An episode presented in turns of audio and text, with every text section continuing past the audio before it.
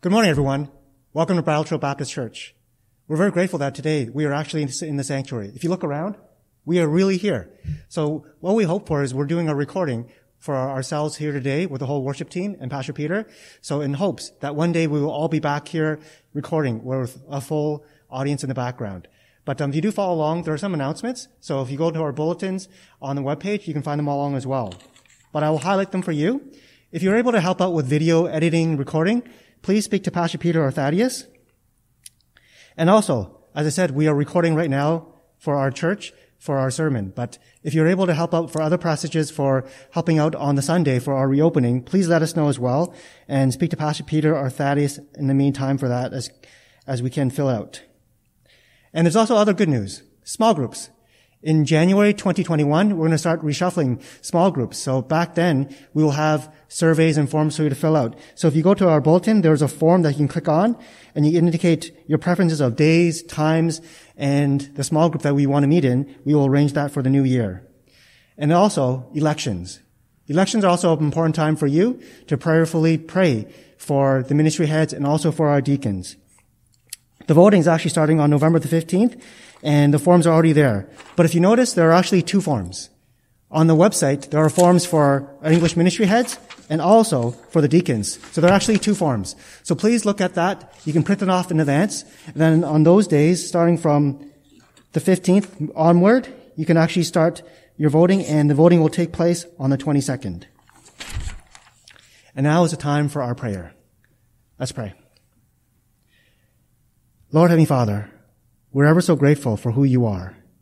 You are a great God. You are sovereign, you are holy, and we magnify you and your name. So we ask that you continue to bless this place. May you be our God, and may we be your people, and may you bless us and heal the land.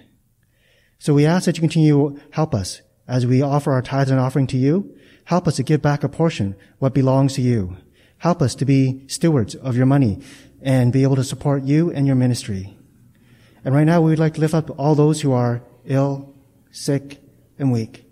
We know that with the social distancing, with the pandemic, it's hit hard for many of us, Lord. So for those who are hurting, those who are crying out, we ask that your name and presence be with them.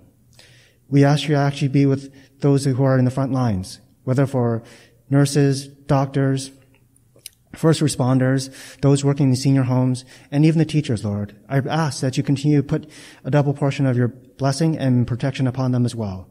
We know that even in these times, we are not given a spirit of fear, but we're given a spirit of hope, joy, and faith in Jesus Christ. So we ask for more of your spirit in these times.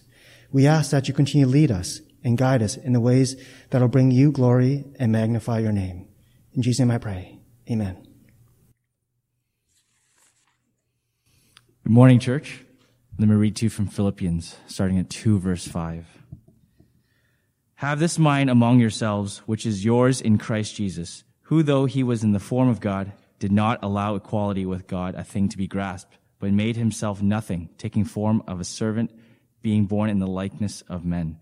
And being found in human form, he humbled himself by becoming obedient to the point of death, even death on a cross. Therefore, God has highly exalted him and bestowed on him the name that is above every name, so that at the name of Jesus, every knee should bow in heaven and on earth and under the earth, and every tongue confess that Jesus Christ is the Lord, to the glory of God the Father. Trail, that is our call to worship this morning, that we may come before the throne of God um, at the feet of Jesus with reverence, and um, that our tongues would confess that Jesus is Lord. So let's join all creation in singing the power of Jesus' name.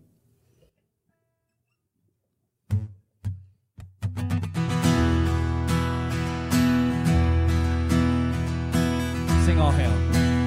All hail the power of Jesus' name. Let angels prostrate fall.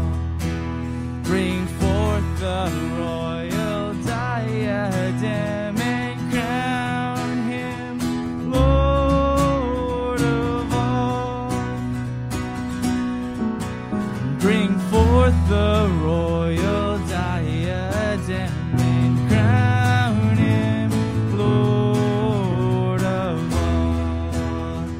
chosen seed.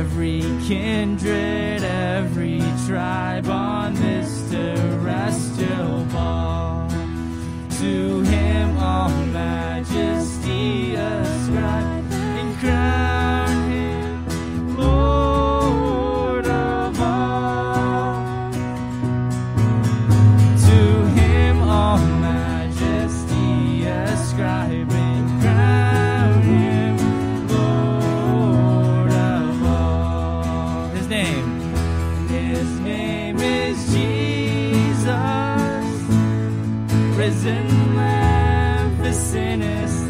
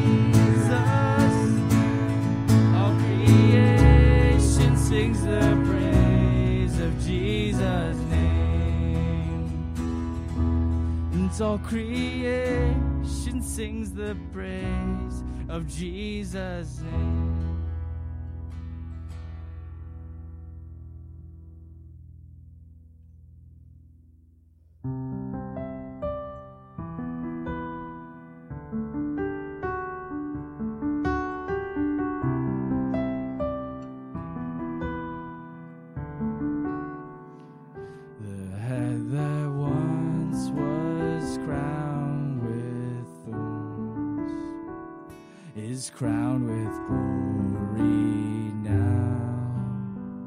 The Savior now to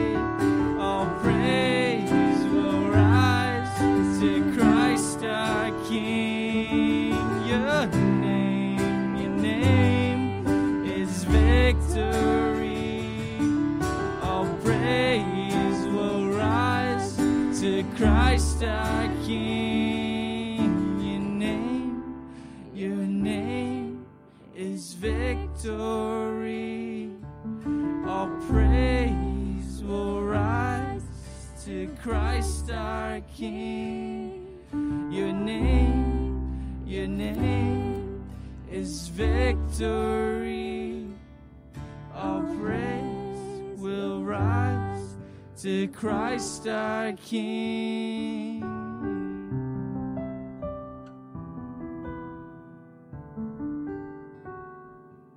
Amen.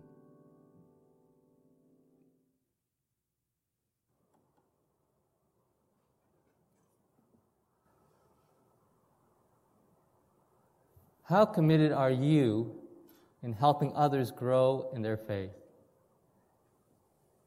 I don't know what you think about the Apostle Paul. Maybe when you first think of him, you think of this great evangelist that went all over the known Roman world. Maybe you think of him as a great apologist who defended Christianity against the other enemies that were around. Maybe you think of him as a great theologian who gave us much of what we believe, what we have as doctrine. Or maybe you think of him as a writer of the New Testament, and he's written many of the letters that we have. And Paul was all of those things. But I think we cannot forget one of Paul's key passions for life. What Paul wanted was he wanted to see people, Christians, to grow in their faith, to come close to Jesus Christ, to know him, to love him, and to follow him.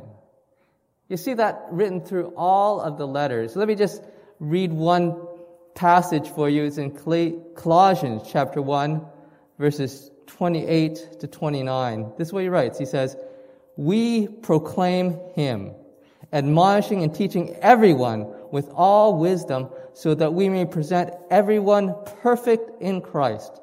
To this end I labor, struggling with all his energy, which so powerfully works in me. You hear Paul's heart. With all of his energy, with all of his strength, with all the gifts that God has given him, he wanted to pour that into people so that the people would come to know Christ just like he did. And you know, I think if we're Christians, for us to fulfill the call that God has on our lives, we have to have that same kind of heart, that same kind of passion, that same kind of goal for life. Today, we're going to be looking into the book of Acts. We're going to be continuing on in our series in Acts, and we'll be looking at Acts chapter 20, verses 1 to 12.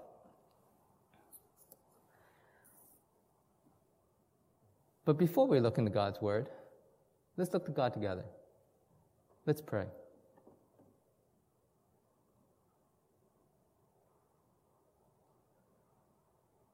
Father, thank you for your goodness. Thank you that we can be in this building, the church. Again, it feels like it's been so long since I've stood behind this pulpit. I thank you for your grace to us. And I pray, Father, that one day, soon, we can open these doors and people can come and worship you together, face to face. But until that time, I thank you that we can worship virtually. And I thank you that even though we're apart, your Spirit is still working. And we would ask, we would beg for your Spirit to come, help us, speak to us, open our ears, open our eyes, open our hearts to what you have to say to us. And I pray, Father, that we wouldn't just be listeners to your word, but that your word would change us so that we can give you glory. Now may the words of my mouth and the meditation of all of our hearts be acceptable in your sight, O God, our rock and our redeemer. Amen. The title for the message this morning is A Passion to See Others Grow. And I'll give you the outline. You can find the outline in the bulletin. You get the bulletin from our website, btbc.org. And you can look that up, you can download that, you can take down notes. But there's only two points for this message. The first one is this Paul's strategy. Paul's strategy. And the second point is Paul's heart. Let's look at the first point Paul's strategy. Look at Acts chapter 20, verses 1 to 3. It says, When the uproar had ended, Paul sent for the disciples, and after encouraging them and said, said goodbye and set out for Macedonia. He traveled through the area, speaking many words of encouragement to the people, and finally arrived in Greece, where he stayed three months. Because the Jews made a plot against him just as he was about to sail for Syria, he decided to go back through Macedonia. We looked at last week about this uproar that verse 1 talks about. There is a, a great um, mob that formed um, in Ephesus. But after God rescued Paul and the rest of the Christians from that um, outbreak, Paul went on with his plans. He was on his third missionary journey. He had stopped in Ephesus for an extended period of over two years. But now he's planned to keep going, to go through Macedonia and Achaia. And the reason he wanted to travel through these provinces was to revisit all of the churches that he had planted, to see the Christians who were there and to encourage them. That was Paul's heart, to encourage other Christians to grow. And Paul had a strategy to do that as well. We have seen as we've worked through the book of Acts that Paul had a strategy for evangelism. His strategy for evangelism was that when he went into a new city, he would look for a synagogue. He'd go into the synagogue. He'd start preaching the gospel, preaching that Jesus was the Christ, that Jesus died for our sins. And then, after he got kicked out of the, the synagogue, because that's usually what would happen, he would go to the Gentiles. And he would minister with the Gentiles until usually, again, persecution would break out and he'd be driven to another city. Now, that wasn't always what happened. Um, Paul followed the Holy Spirit, and in certain cities he stayed longer, certain cities he couldn't go through this procedure, but that was his general strategy for evangelism. But Paul also had a strategy for building up Christians, for discipleship for rooting the church, for establishing it. And his strategy was a two pronged approach. The first prong of this approach was to encourage congregations. To encourage congregations. And how he encouraged congregations, he did it in three ways. First, he did it by teaching. You see that as Paul traveled through um, all of the churches that he had planted, um, he, had, he taught them. He wanted to impart all the wisdom that he had gained. Look at um, Acts chapter 14, verse 21 to 22. Acts chapter 14, 21, 22. This is at the end of his first missionary journey, and it says this. It says, They preached the good news in that city and won a large number of disciples. Then they returned to Lystra, Iconium, and Antioch, strengthening the disciples and encouraging them to remain true to the faith. We must go through many hardships to enter the kingdom of God, they said. Paul made sure that when he visited these, these churches, he took every opportunity to impart to them wisdom, knowledge, to help them. Because Paul knew that in the days to come, they would experience much persecution. And actually, later on in this message, we'll see an example of, of Paul preaching to some of these, to one of these churches in, in Troas. But that wasn't the only way that Paul encouraged congregations. Not only did he teach, but he also organized. Look at uh, Acts chapter 14, verse 23.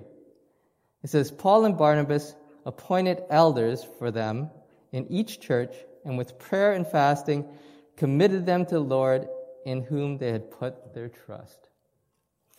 So not only did Paul teach when he went to these churches to encourage the congregations, but he also organized the congregations. And when he couldn't do it, he sent some of his co-workers to do it. You see that in the book of Titus.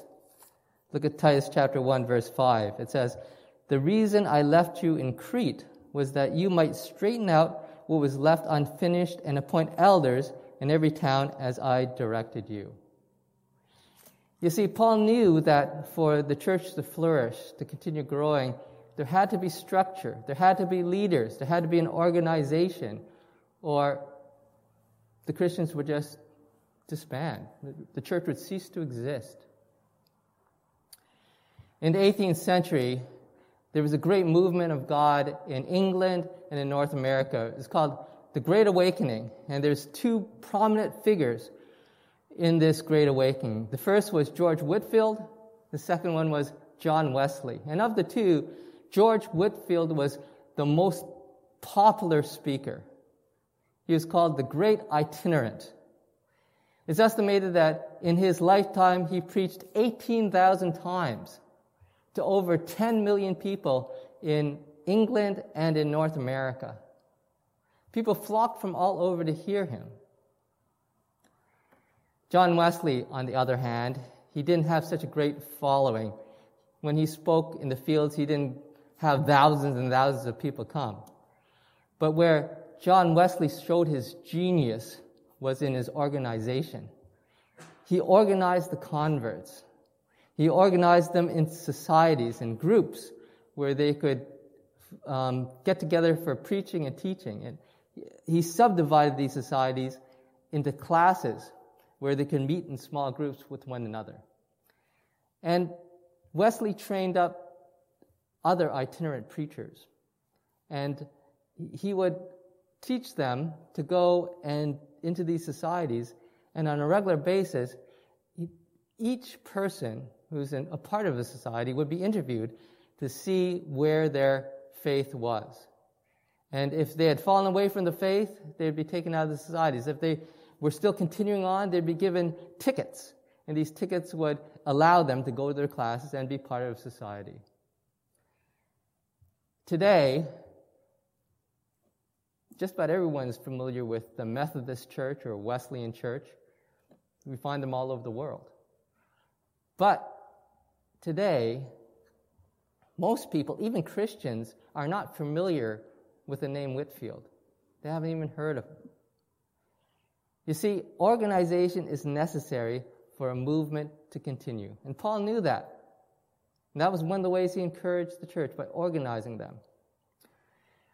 And a third way that Paul encouraged the congregations was through letters. And we have a record of some of the letters in the New Testament. We have um, a letter he wrote to Rome, a couple to Corinth, one to Galatia, Philippi, Colossae, and Thessalonica. And those are only the letters that we have that have survived today. And in these letters, Paul reminds the believers of their standing in Christ, who they are. He teaches them about doctrine. And he also gives them practical um, applications to carry out in their daily lives. So that was the first prong of Paul's strategy. He wanted to encourage congregations, the churches themselves.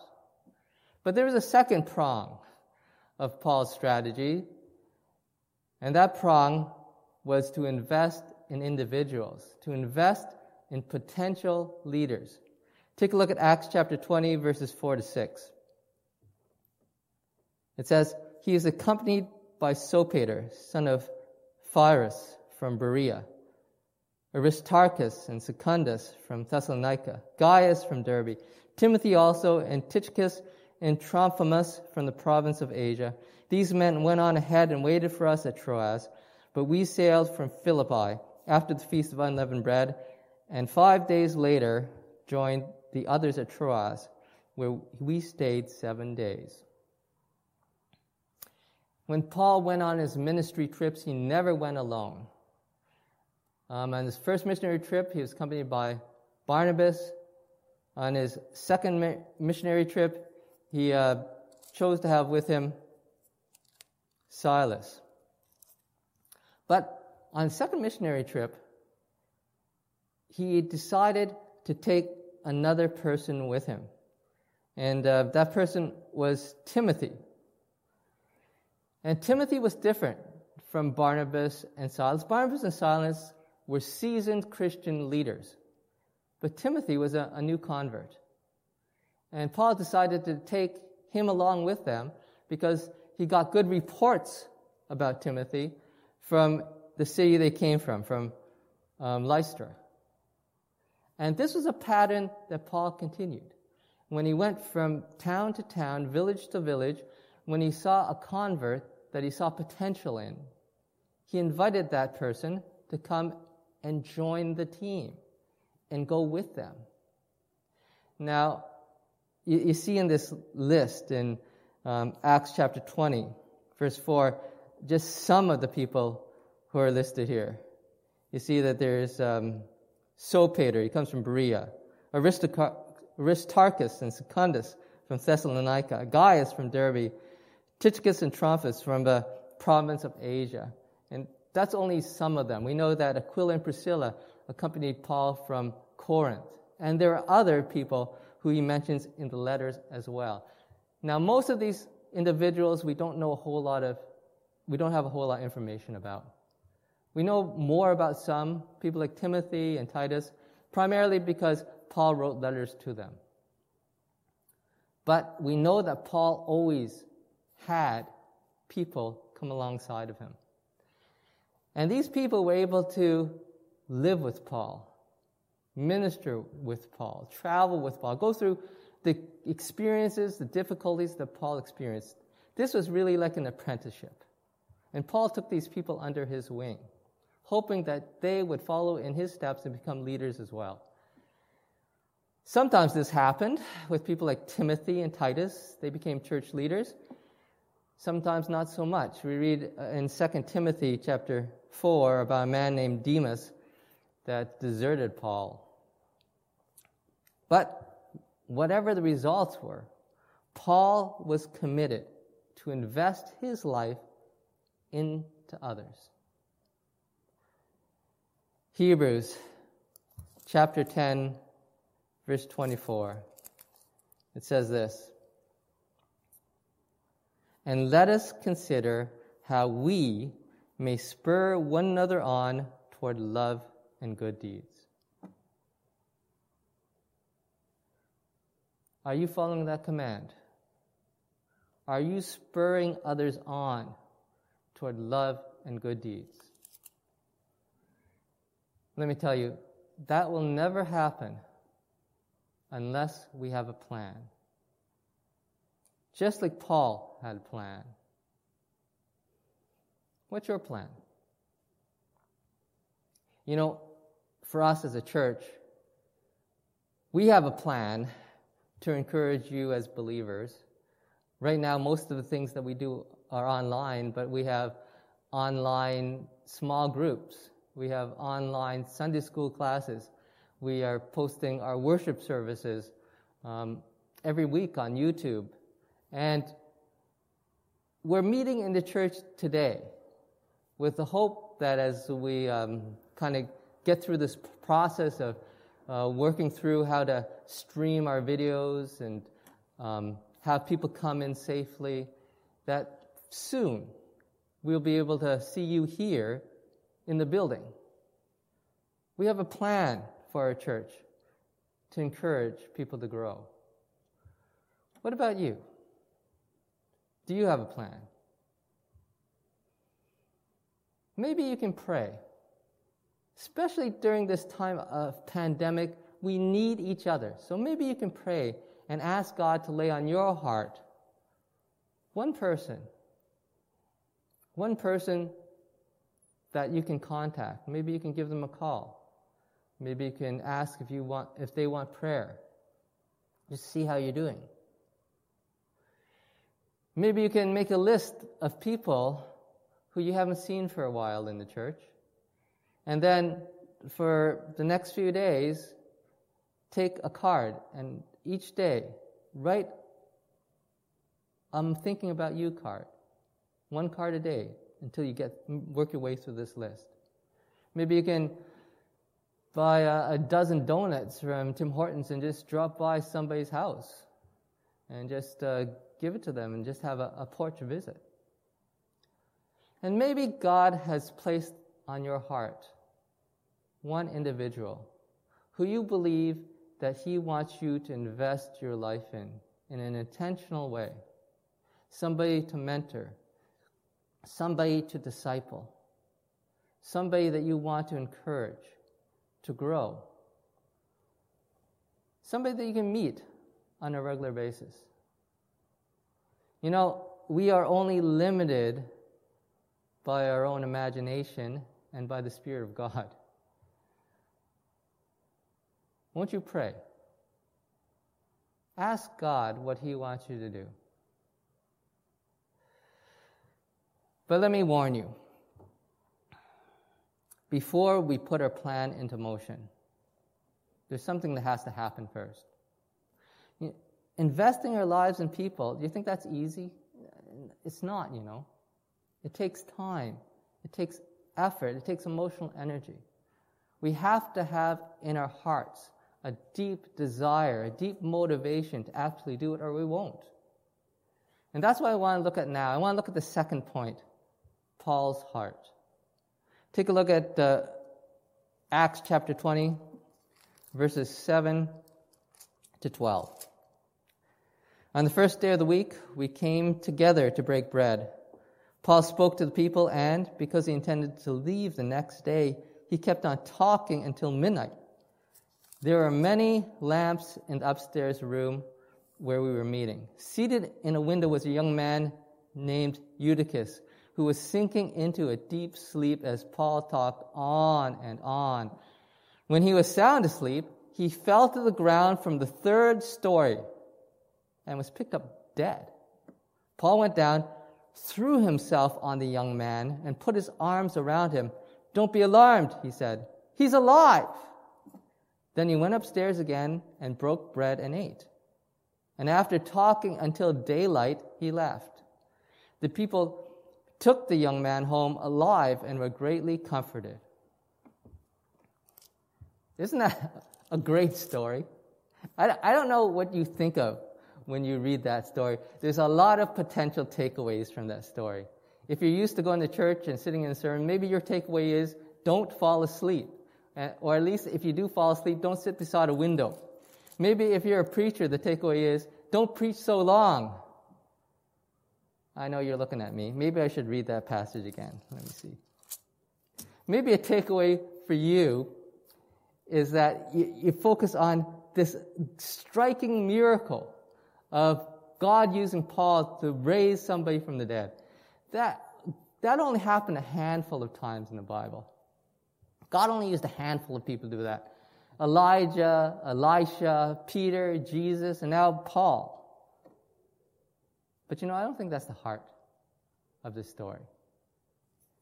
What I think is at the heart, the center of this story is this Paul's passion, Paul's heart. You see that through this, this story. Paul knew that he was only there in Troas for one day. He was going to leave the next morning. So that's why he stayed and he preached. He taught the people from dinner time to midnight. He had so much to give to the people. He just could not hold it in. And then even after Eutychus falls down and dies, even after God uses Paul to raise him from the dead, the people take a break, he has a little bit to eat, and then he goes back and still teaches. He teaches until daylight. You see, Paul, he just couldn't stop himself from pouring out all that he had to the people because he saw that the people needed this knowledge, this wisdom, this instruction so that they could remain faithful to God. You see Paul's heart come out again and again through his writing in the letters that he wrote. Look at Romans chapter 1, verses 11 to 12. Romans chapter 1, verse 11 and 12 says, I long to see you so that I may impart to you some spiritual gift to make you strong. That is, that you and I may be mutually encouraged by each other's faith.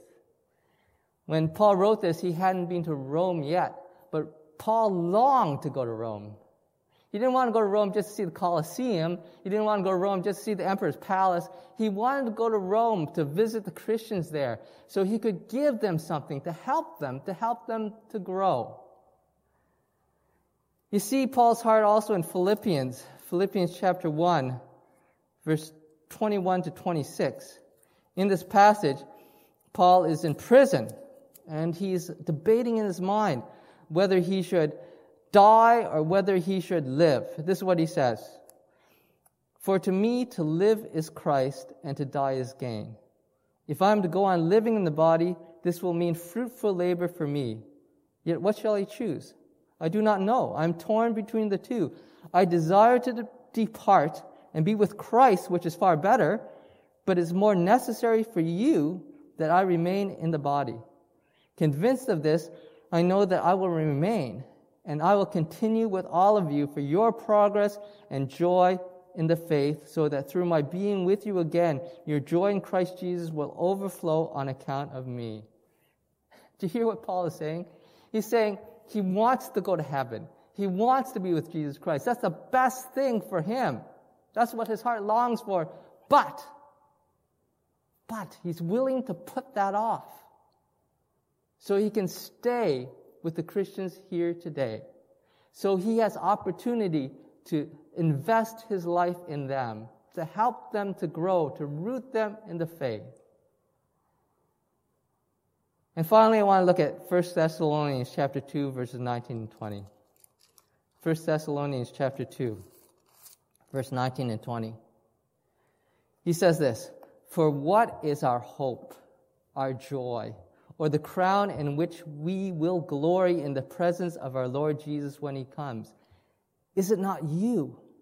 Indeed, you are our glory and joy.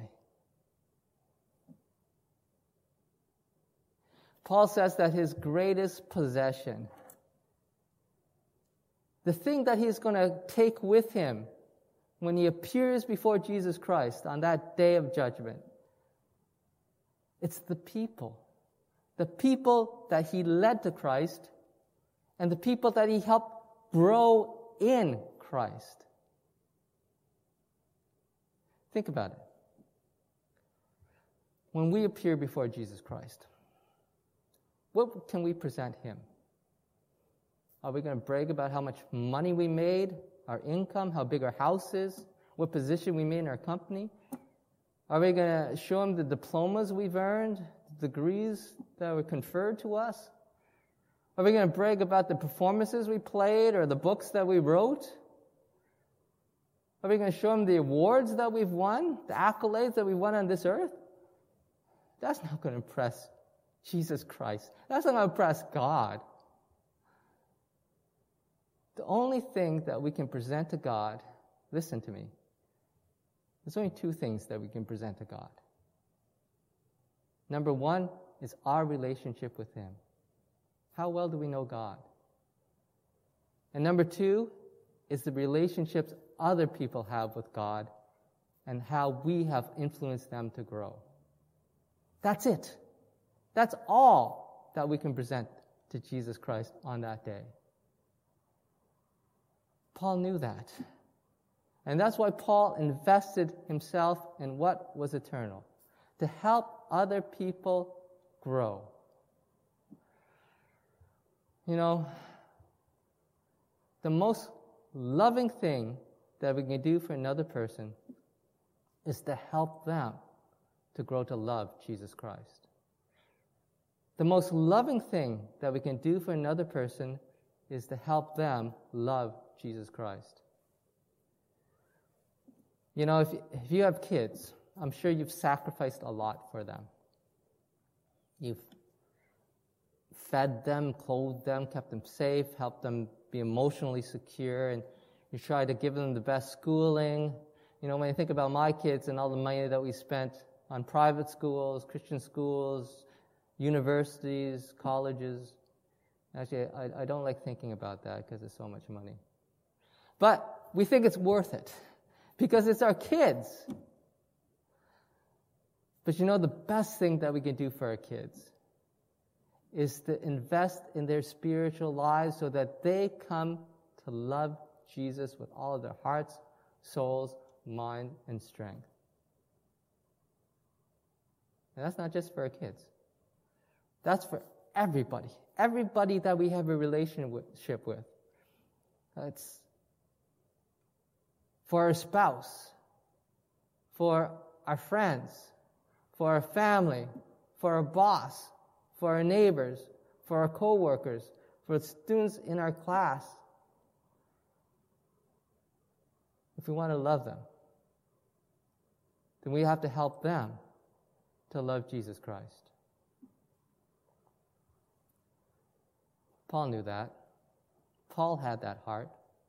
That's what drove him to go all around the Roman Empire to proclaim the gospel to people, to visit churches and to encourage them, and to have individuals come along with him to invest in their lives. That's why Paul spent all night preaching. That was his heart. What's your heart? How committed are you to see others grow in their faith? Why don't we end this message in prayer? And during this time of prayer, I want you to ask God what He wants you to do in response to what He has spoken to you through His Word. Let's pray together.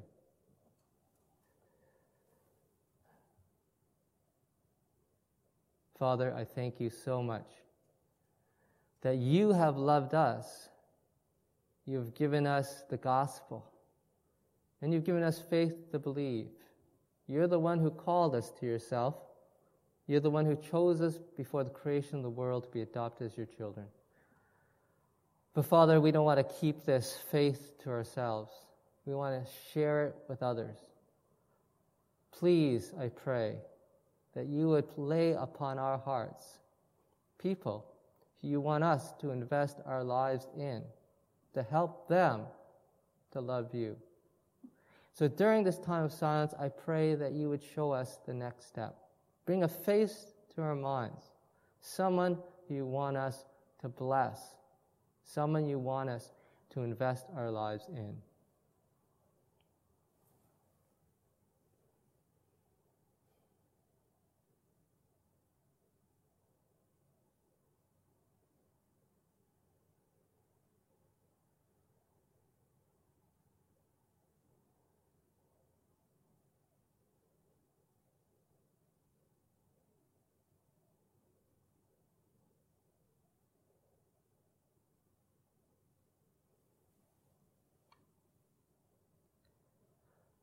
Father, thank you for speaking to us. Now, Lord, I pray that you would help us to reach out, to take the next step. Give us the courage, give us the strength, give us the opportunity. And through us, Father, I pray that you would bless others for your sake and for your glory. In Christ's name, amen.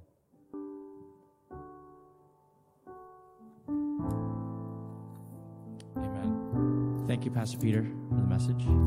Let's respond um, in song as we look forward to a time of communion when we sing in mercy. Let's reflect on what Christ has done, his body broken, his blood shed for us, that we may have a righteous relationship with him.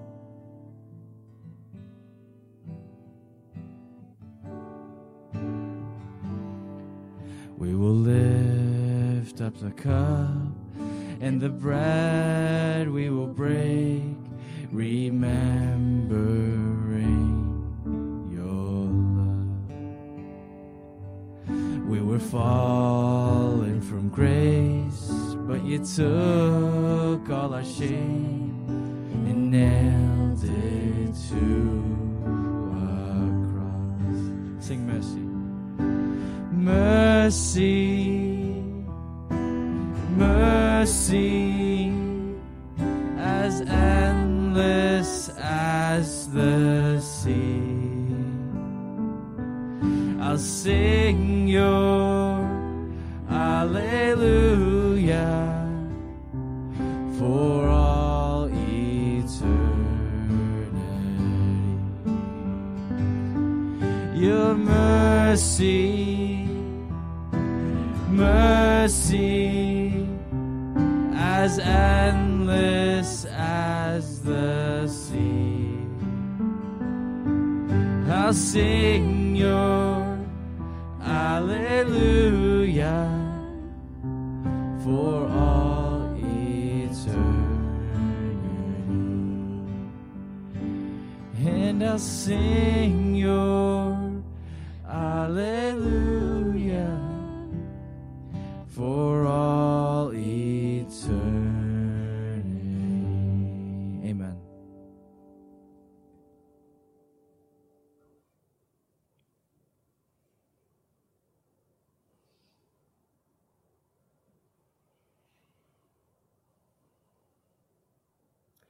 It's a privilege right now to celebrate the Lord's Supper together. If you um, don't have it, maybe you want to pause this video and go and grab yourself a piece of bread, maybe um, a cup with some juice or some wine in it. Maybe you have picked up one of these at the church, and um, we'll all be using one of these. But the Lord's Supper is our opportunity to remember all that Jesus Christ has done for us. The Lord's Supper is appropriate for those who have received Jesus Christ as their Lord and Savior and who have followed Him in the waters of baptism. It doesn't earn us any credit before God, but as we remember, our love for Jesus Christ deepens. Let me read from 1 Corinthians chapter 11, verse 23 says, For I received from the Lord what I also passed on to you. The Lord, on the night he was betrayed, took bread.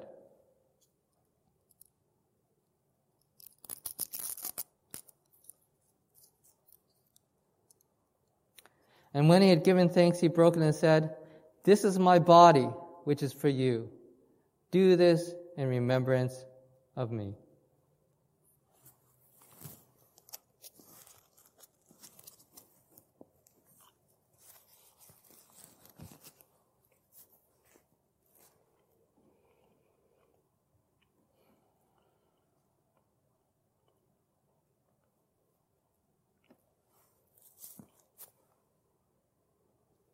Continuing on in verse 25. In the same way, after supper, he took the cup, saying, This cup is the new covenant in my blood. Do this whenever you drink it in remembrance of me.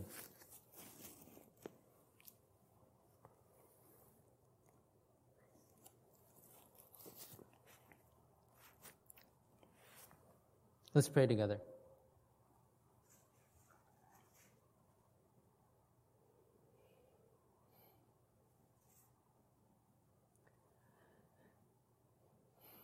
Jesus, we thank you for your broken body and your spilled blood. Thank you that you suffered on our behalf, that you died in our place, so we could be free. Thank you that you defeated death because you didn't stay dead, that you rose again and you opened a way to heaven. And thank you, Father, for your great love for us, that you allowed your Son to suffer and die for us so that we can become your children. And we thank you in Christ's powerful name. Amen. Now receive the benediction.